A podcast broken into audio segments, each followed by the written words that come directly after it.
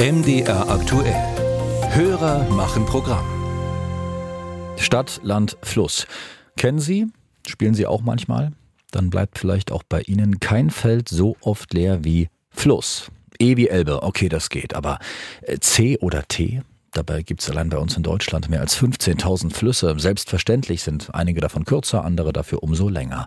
Wie lang genau das rauszufinden, ist eine Wissenschaft für sich. Unser Hörer Hartmut Keller kann deshalb nicht mehr ruhig schlafen. Er will wissen, warum Flüsse unterschiedlich vermessen werden. Also die Saale meinetwegen von der Mündung zur Quelle, die Elbe von der Quelle zur Mündung. Wer bestimmt die Zählrichtung? Ulrike Köhler weiß mehr. In Deutschland fließen rund 7300 Kilometer befahrbare Wasserstraßen. Das ist zusammengenommen etwa dreimal die Strecke von Leipzig nach Lissabon. Und alle diese Kilometer sind in Karten der Wasserstraßen- und Schifffahrtsverwaltung des Bundes verzeichnet. Bernd Teunissen aus der Abteilung Vermessung. Die Kilometrierung, die wird halt benutzt einmal, damit der Schiffer weiß, an welcher Stelle der Wasserstraße er sich gerade befindet.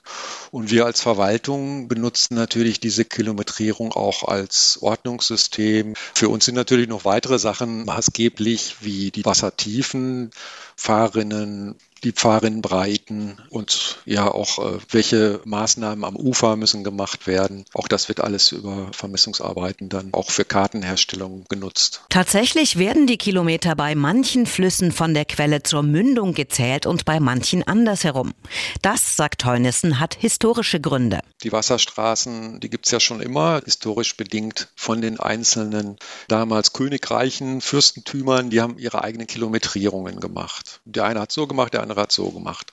Die großen Wasserstraßen, die schiffbaren Wasserstraßen, da hat man sich halt geeinigt. Flüsse, die eine Meeresmündung haben, die werden von der Quelle zum Meer hin kilometriert. Und die Nebenflüsse, die sind mal so, mal so. Das kann auch dazu führen, dass bei Flüssen, die durch mehrere Länder fließen, wie etwa die Elbe oder die Donau, bis zur Grenze flussaufwärts und dann flussabwärts gemessen wird, erklärt Ulrich Münster von der Vermessungsfirma McGies aus Herzberg in Sachsen-Anhalt. Das gibt es alles.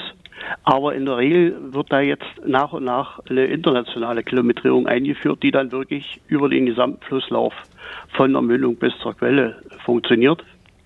Trotzdem werden aber dann die alten Stationierungen beibehalten, weil natürlich ganz viele alte Messwerte und Daten sind ja auf diese alte Stationierung bezogen. Es gibt unterschiedliche Methoden, Flüsse zu vermessen, so Münster. Die eine ist die ganz ursprüngliche klassische, dass in mehr oder weniger ein Draht oder ein Seil über den Flusslauf gespannt wurde und dann mit einer Stange ein Profil quer über den Fluss gemessen wurde. Mit Echoloten gibt es diese Linienpeilungen genauso.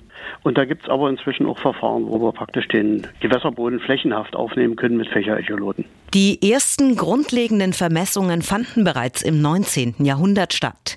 Das dauerte damals mitunter Jahrzehnte. Das lässt sich heute auch mit Nutzung von Echoloten, Drohnen oder Satelliten innerhalb von Wochen realisieren mit einer deutlich höheren Genauigkeit.